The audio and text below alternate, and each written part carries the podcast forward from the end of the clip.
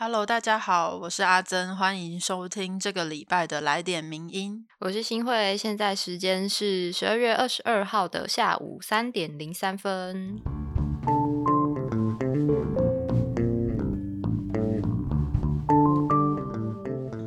我其实我跟阿珍每天早上来都是，要不是打喷嚏对，打喷嚏、死鱼脸，然后打哈欠这样。那今天早上我不知道是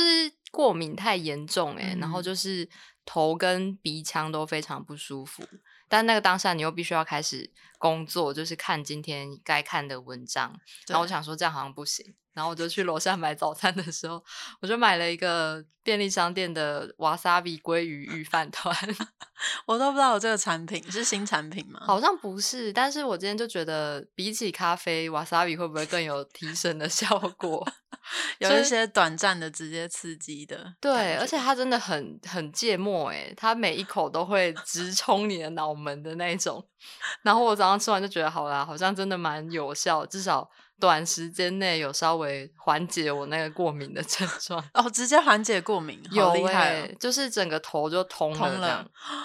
推荐像给有过敏的听友，然后上班又必须打起精神的听友们，那那个大概维持多久？就可能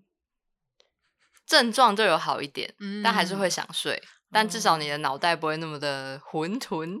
嗯，原来这个产品的用意是这个，对，这不是叶配，是我今天早上 个人经验跟大家分享一下。只是想跟大家说，就是接近年末，然后可能天气很冷啊，而且今天又说，呃，暌违两百多天，台湾又有首例的 COVID nineteen 本土病例出现。所以大家就是冬天到了，还是注意一下你的周遭的状况，还有自己的防疫措施，还是要注意一下。那说到刚刚大家有知道说到底是阿珍还是新会吃了那个鲑鱼瓦萨比的鱼饭团吗？会问这个问题，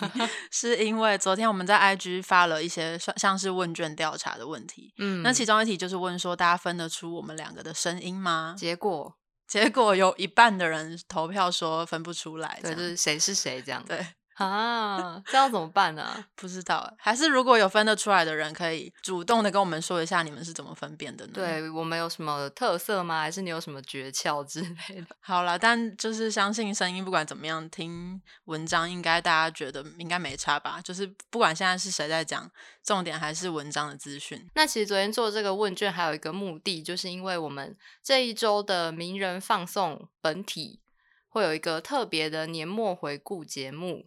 嗯，在年多年末回顾的时候，首先当然是会回应一下大家昨天帮我们投票的一些问题，嗯，然后以及还会分分享一下我们这十二个月来，就漫长的十二个月，到底每个月发生了什么重要的议题。嗯，就是今年名人堂的编辑们的视角，看到今年的一些重大议题回顾，也带大家回顾一下这个 度日如年的二零二零年呐、对，那当然也会分享一下我们这一路走来的酸甜苦辣，以及可能没有什么令人印象深刻的事情嘛、嗯之类的。对，然后会在本周五，就是名人放送更新的时间上架。那同时也要跟各位听友们说一下，这是今年结束之前的最后一集名人放送。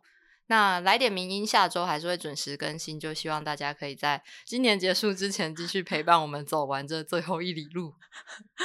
那今天首先第一篇文章要跟大家分享的是跟疫情有关的。嗯，这篇文章是我们的特约作者翁明佑他的文章，标题叫做《关到干净有用吗？莫斯科芭蕾舞团确诊的几个争议》。好，但这篇文章一开始我们要先有一个声明，因为是这一次莫斯科芭蕾舞团的演出是由联合数位文创主办，那算是我们的设计议题。那必须先说明一下，本文是由作者独立撰稿，那名人堂编辑只有提供编辑建议，没有涉及内容核心观点。那这个事情是在十二月十六号的时候，莫斯科芭蕾舞团他们传出有团员确诊 COVID-19，然后事实上，其实他们在十一月底来之前，他们全团五十二个人呢是以阴性 PCR 的报告入境的，然后并且有完成十四天的居家隔离之后自费裁剪。那裁剪结果是四个人弱阳性，四十八个人阴性。那指挥中心呢，他们就为求谨慎，所以要求这阴性的四十八个人要二度裁剪。就二采之后，发现有另外四个人弱阳性，总之就是总共有累积八个人确诊，然后因此让他们在台湾的十二场表演全部都取消。那目前为止呢，没有确诊的四十四名团员已经搭机离台，那确诊的八人是送医隔离治疗。虽然事情已经告一段落，但因为中间有发生像是舞团经纪人反弹啊、质疑台湾检测的事件，所以本文就针对了一些争议点提出建议。那第一个争议呢，就是确诊的定义到底是怎么样？其实作者他是有点质疑说，台湾确诊的定义有点太笼统了。嗯，因为其实根据美国疾病管制与预防中心，他们证明了，其实发病后十天是没有传染性的，而且发病痊愈之后，还是会有一到三个月的病毒排出期。那在这段时间，PCR 都会验得出来是阳性，但其实这些病毒他们的尸体还有碎片已经是没有传染。力的，所以第一次刚确诊跟确诊曾经得过这两个其实是不一样的，但是台湾却都用 PCR 验出阳性就等于确诊来定义这样子。哦，就是说因为确诊的定义很笼统，像作者说的，所以他可能是刚确诊，但也可能是已经。得了一阵子了，就没有传染力，但我们都会归类在确诊这样的范围里面。没错。那举例来说呢，这一次芭蕾舞团他们的 CT 值，也就是一个检测的数值，通常这个 CT 值数字越小，就表示你的病毒量越高。那这一次芭蕾舞团的 CT 值是三十五，但之前确诊的浙江台商就是按七一九，他的 CT 值只有十五，所以以台湾标准来看，两个人都是阳性，但其实他们的病毒量相差。了一百万倍，也就是说，浙江台上的病毒量是芭蕾舞团的一百万倍。这个芭蕾舞团他们被验出来的病毒量其实是非常非常少的。嗯，而且更进一步来说，俄罗斯他们患病的人数其实是全世界的第四，而且早就已经大爆发四个月了。所以其实很多人他们是早就已经有染病，而且甚至产生抗体的。是处于病毒排出期的阶段。那刚刚有说到说，这个时期其实就是没有传染性的，甚至他们因为有了抗体，就有点像是已经打过疫苗的感觉。嗯，不但不会得病，而且还可以形成一个免疫墙，然后甚至保护周遭的人。对，所以在这样子的前提下呢，如果我们台湾的标准依然是只要验到阳性就认定确诊，是不是可能就会造成像这次这样，它其实已经不具传染力，但是你因为确诊，所以就必须要隔离，然后。取消演出等等，作者就觉得这可能会演变成一种国际纠纷，甚至会让别的国家看到台湾的防疫美好表象下，其实是有一些不知变通的部分。嗯，然后还有另外一个作者觉得的争议呢，就是台湾一旦确诊之后，就是把你隔离，然后关到你干净了为止。嗯，那其实作者觉得这会是一个很隐藏的破口。因为假设说，假设今天我是从美国回来台湾好了，那我很不幸的在到机场之前，我都是没有没有感染的，但我却在机场感染了。那这时候呢，我就是会一样跟大家一起住进那个简易旅馆嘛。对。那假设我是在第九天发病了，然后假设我又是个中壮年的人。然后我们知道说，其实大部分中壮年的人，他们比较不会有太严重的症状，嗯，几乎就大概可能就只是倦怠啊，或是头痛、肠胃不适，甚至是轻微咳嗽等等的。那在这时候，我就想象说，如果我通报了，我就可能会关两到三个月，嗯，对。但其实我们都有工作，然后有家庭，然后有很多事情要处理。那这种时候，我没有可能想说，我就忍一忍呢，因为通常。那个我们的标准是说，你要二采阴嘛，就是两次裁剪都是阴性才能够出关，不然就要是一直被关到干净为止。那如果我今天我要去工作，或是我还有家人要照顾，我就会想说，那我现在是不是吃个普拿疼？我就把那个症状压过去，然后就真的好了。然后十四天到了，我就解隔离回到社区。那虽然还是要自主健康管理，但这时候因为已经没有症状，就比较不会警戒，甚至也不用担心刚刚提到被关到干净。但其实就从解隔离回到社区之后，还有好几天的可传染期，就是这个十四天到二十一天之间，那可能就会形成台湾的防疫破口。那我们要如何避免上面说的这个破口呢？首先就是今年初的时候病例还很少嘛，所以我们的 PCR 检验检验出来是阳性的人比较多，都是一开始就发病的这个状况。嗯，不过到了现在十二月底，然后全世界已经有将近七千五百万人染疫了。那很多 PCR 的阳性者呢，他们其实是处于这个有点阴阴阳阳的康复期。那这个时期他们是没有传染力的。嗯，所以作者觉得说，其实入境的时候应该要同时检验抗体的 IgG 还有 IgM。然后可以进一步的理清入境者他们实际上的具体的状态。嗯，这边先帮大家科普一下，就是前面提到 PCR 是一种检测方式，那抗体检测也是另外一种方式。抗体检测里面的 IgM 阳性的话，就是代表你是近期感染或正在感染；那如果你是 IgG 阳性，就代表你是曾经感染。那关于就是如果你是有已经有抗体的人呢，要怎么隔离？其实作者觉得都是有一些弹性的可以商量的空间。那关键就是在于科学证据，以及我们到底要如何拿捏风险和成本，然后之间要如何取得一个平衡。但无论如何，就是当你有了这个抗体的数据，就可以理清很多疑问，就不会像这次芭蕾舞团或是前阵子的移工事件，就一验到弱阳性，就造成大家好像觉得啊，是不是又要爆发社区感染了，很恐慌，或是觉得说啊，都是某某族群才会感染，但造成我们的防疫破口这一些问题。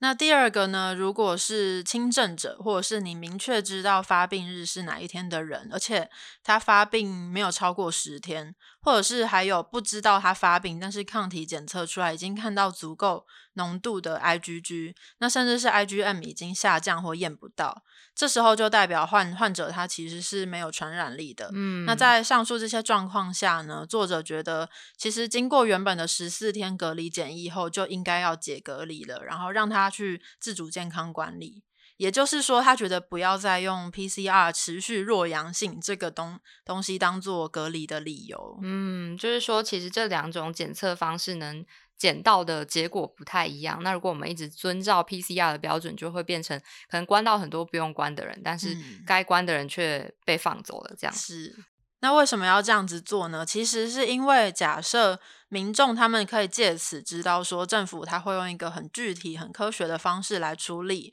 而不是只是无止境的把你关到干净为止。嗯，这样子的话，其实是可以降低新的感染者他们会想要隐瞒症症状的那个心态。嗯，当我们现在的可能指挥中心他们会用一种比较强力啊、严格、霸气的 防疫规定，但却没有考量到人性所危害到的，不但是自己人的风险，也会在这些国际旅客事件当中更凸显台湾现在防疫政策的问题。而且还有一个比较就未来的事情是关于，呃，就是最近各国已经开始施打疫苗了，嗯，那这个抗体检测的议题呢，其实在之后会更重要，因为其实疫苗的保护力是百分之七十，那意思就是说，另外的百分之三十的人他会染病、带病，甚至是传病，这个可能性还是在的。那在这种时候呢，那个抗体的检测就扮演了非常重要的角色。我们到底要如何辨识这些入境者，他们身上是有足够的中和抗体浓度呢？这就是一个非常重要未来的关键了。嗯，就是从这一次芭蕾舞团事件的争议里面，其实也可以看到说，到底现在台湾的这种检测定义跟标准，还是有一些我们可以去调整的地方，来因应接下来疫情的变化。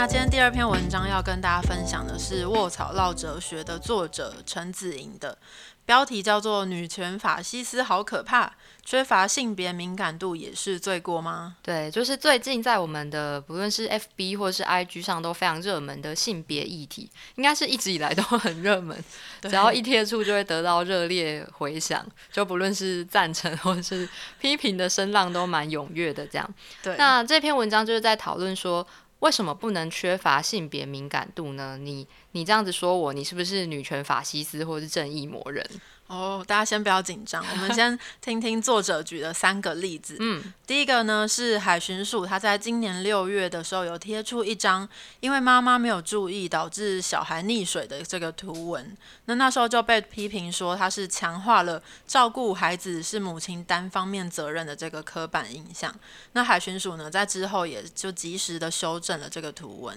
嗯，那他举的另外的例子比较像是大家可能生活中会遇到的，比如说女性。他们遇到性骚扰的时候，我觉得也不一定女性啊，遇到性骚扰的人，他的朋友可能就会安慰他说：“哦，因为你长得太漂亮，长得太好看，对方才会看你摸你，你不要想太多。”但可能就会被当事人就说：“你根本不懂我的感受。”那这个安慰的人可能就会觉得很无辜，就是我明明在安慰你啊，你为什么要这么凶？为什么不接受我的好意？嗯，那或是他举另外一个例子是在应该很多可能校园的讨论版会出现的状况。就比如说，今天有同学他在学校里遇到了性骚扰的事件，那他就会 po 文到大家都看得到的社团，说哦我在哪里几点几分遇到长怎样怎样的人，然后被他骚扰，那请大家经过那附近的时候要注意。嗯，那这种时候呢，就会开始有一些嗯同校的同学可能觉得好玩吧，就会在下面 take 自己的朋友，就会说啊他他是不是你呀？圈圈圈又调皮了之类的这种言论。那就会被一些同学就在指正说，你这样会好像不知道这件事情的严重性，或是这件事情应该不适合拿来开玩笑。但是被骂的人可能也会觉得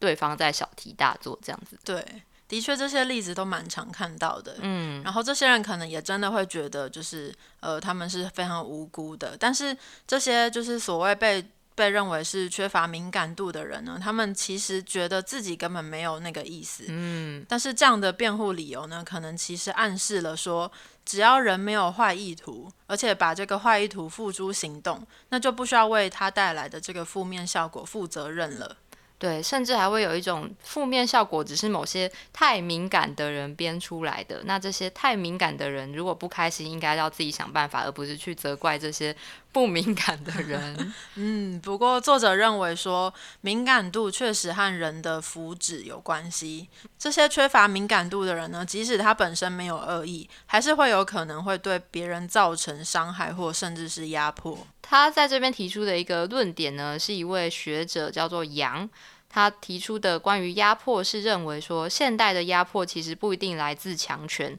而是会来自自由社会中的日常实践，使某些人会遭受损害和不正义。例如说前面提到的海巡署的那一篇图文啊，一旦就是女性是孩子主要照顾者的这个刻板印印象一再的透过这种日常实践，然后被强化。那么女性她结婚之后就应该要以家庭为重啊，孩子生病时就应该是妈妈请假照顾等等的这些价值观，也就会越来越不容易被改变。嗯，或是前面有提到说对性骚扰的开玩笑态度，也可能会营造出一种性犯罪只是小事的社会氛围，或是刚刚提到在贴文下方标记朋友，也可能会让大家觉得开玩笑说对方是性犯罪加害人是一件有趣的事，那大家可能就不会很严肃的看待这一类的。事件，那不知道大家有没有联想到，就是最近在一些学生的讨论版里面有发生了针对特定族群的歧视性言言论。嗯，然后如果大家有看到下面的留言的话，就会看到说下面有很多人是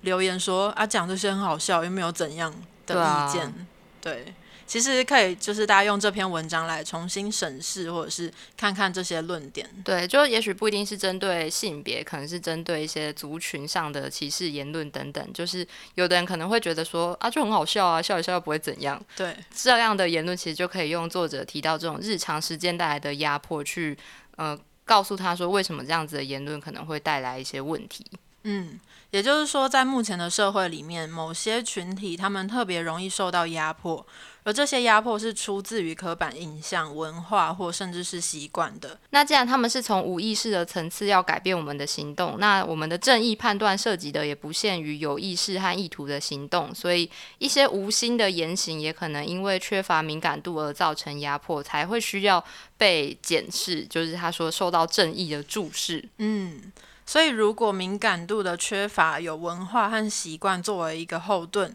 而且是现代社会常见的一种压迫方式，那指认和谴责缺乏敏感度的人，就是对抗压迫的一种方式。也许有机会帮助大家在现代，尤其是这种嗯网络言论的时代里，可以去帮助你跟别人。打比战 是这样吗？是这样吗？就是当有人说出他觉得哦很好笑啊，笑一笑不会怎样，那你就可以告诉他说哦，其实你这样的言论可能会造成嗯你自己可能没有想象到的压迫，那是对于整个人类的福祉是有阻碍的。嗯嗯。就是看到学生讨论版下面的留言，就是大家互相骂、恶言嗯相向。对啊，其实是可以想象说，当你被别人批评的时候，第一时间一定是反击回去。嗯嗯嗯，但我还是觉得说，大家还是要在晚上你洗澡或者是 睡前夜深人静的时候，好好的检视一下今天一整天自己的所思所想还有行嗯为。对，对，我觉得也许，呃，我觉得常常看卧槽奥哲学的文章，会有一个结论，就是说，它不一定真的涉及一个什么很绝对的对错，嗯。但他们会有一个论点是，你想不想要成为更好的人，或是能不能为你跟别人的社交关系带来一些好的影响。是，嗯。那如果大家对于譬如说政治正确或是政治不正确这些议题是有兴嗯。趣的话，这边也有另外一篇延伸阅读想要推荐给大家。对，是朱家安的《正义魔人又来了》。当政治正确成为盾词，弱势更难被讨论，也是关于这一类的论战当中可以提供大家去思辨的一篇文章。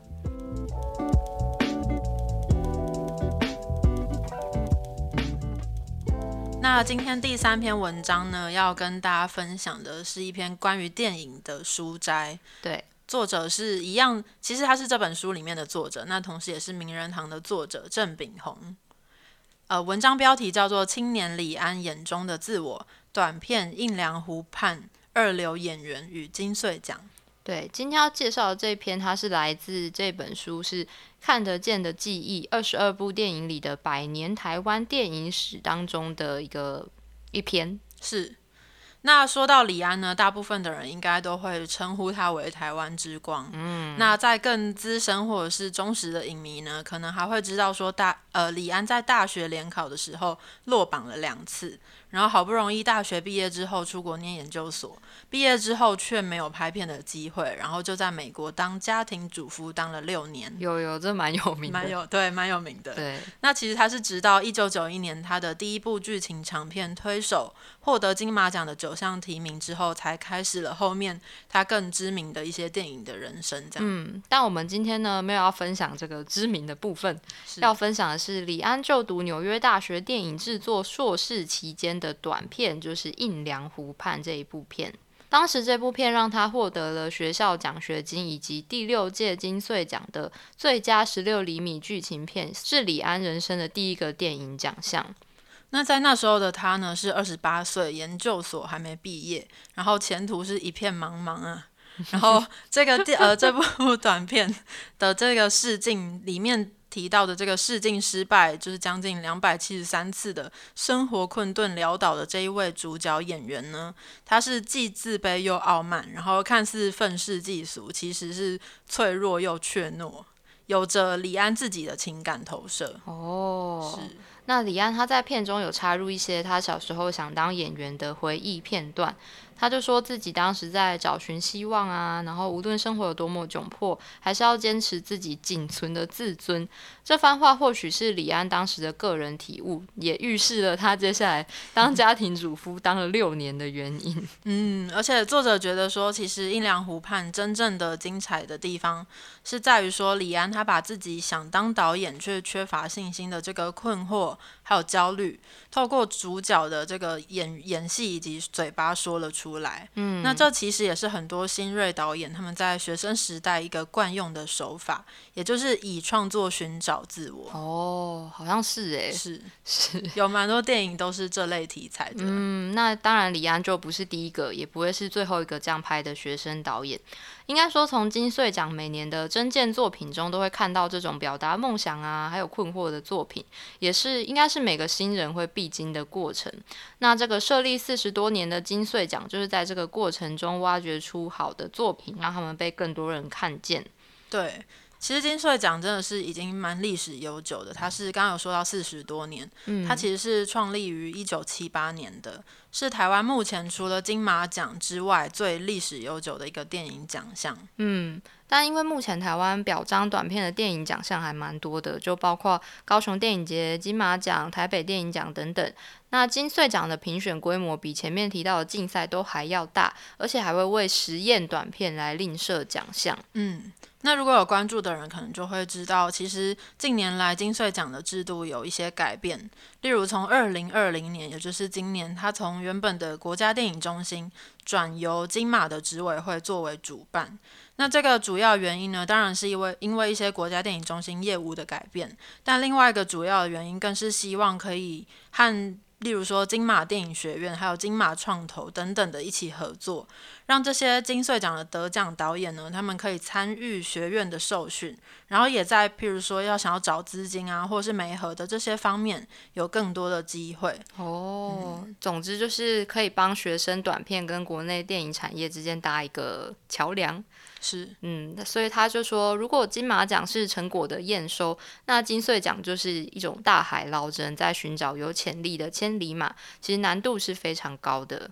难度高的点就是在于说，评审他必须要超越，就是不只是看他们叙事能力啊，或是技术的水准等等的，更要超越这一切，然后去看见这些新锐导演他们内在的创作能量以及潜力，以及他们可以如何就是从一块璞玉，然后被琢磨出来。等于说，这是要你眼光独到，而不是只是看说谁好谁不好，你还要看他有没有。发展的潜力是，就像当初李安获得金穗奖的肯定。嗯，那因为刚刚提到《印良湖畔》这一部，它其实是一部短片嘛。是。那在现在这种串流平台啊、自媒体爆炸的二十一世纪，短片它还能是什么呢？嗯，例如说你的拍摄媒材还有放映的规格，应该要有像以前一样的严格标准吗？或者是现在手机啊，或甚至 iPad 等等的媒介非常的普遍，那这些媒介他们的观赏体验是是不是变得更重要了呢？以及就是国内外的短片竞赛来说。各种时间长度的限制都有，包括五分钟、十分钟、四十五分钟、半小时等等的都有。那金穗和金马目前规定是不得多于六十分钟。嗯，那在这个趋势以及国际的状况下，这个规定还是合乎常理的吗？嗯，那最后回到李安的身上，虽然他后来就不太拍短片了，但在二零零五年他帮 B N W 拍的网络短片，依然可以看到他擅长营造的生活细节、角色互动。那这个特质其实早在当年还在念书的时候，《阴凉湖畔》就已经可以见到一些端倪了。嗯，所以他经过这几十年来的这个成长，以及见证了科技快速发展的这个时代。那到了这个时代呢，呃，大家觉得电影到底是什么？作者提出了这样一个大灾问啊。嗯。那他觉得说，对李安来说，其实可能就像他透过《阴凉湖畔》主角说的，寻找希望跟坚持自尊。或许电影对于李安来说，无关乎技术或者是规格、四 K 这种东西，更重要的是，你把你想说的故事尽最大的努力说出来，仅此而已。哇，听起来很简单，但感觉做起来应该是不容易的。对。那这篇文章呢，是收录在《看得见的记忆》二十二部电影里的《百年台湾电影史》这本书。这本书就是每一篇都非常的优质，然后就是令人想要珍藏。那它是由春山出版和国家电影及视听文化中心一起合作的一个，算是集大成之作。是，所以如果有兴趣的人，也可以去翻翻这本书。嗯，那也可以到我们网站看这篇文章，里面也是有一些蛮珍贵的历史照片。那今天的来点名就到这边，希望大家不会觉得太短或太长。对啊，我们昨天也有问大家，觉得我们现在大概二十出头分钟，对，那有的人觉得太短，有的人觉得太长，所以我们今天就。长一点点试试看看大家觉得放飞自我，对对对，我们之后会再好好统整一下大家的意见，然后看有没有机会调整出，嗯，大家都应该蛮难的吧，大家都喜欢，但就试试看这集长一点，大家觉得怎么样？可以再把你的意见反映给我们，或是到 Apple Podcast 留下你的评价。那在今年的最后，下个礼拜最后一节来点名音，也请大家继续收听。嗯，谢谢大家，我是阿珍，拜拜，拜拜。谢谢你的收听，更多内容请上名人堂网站。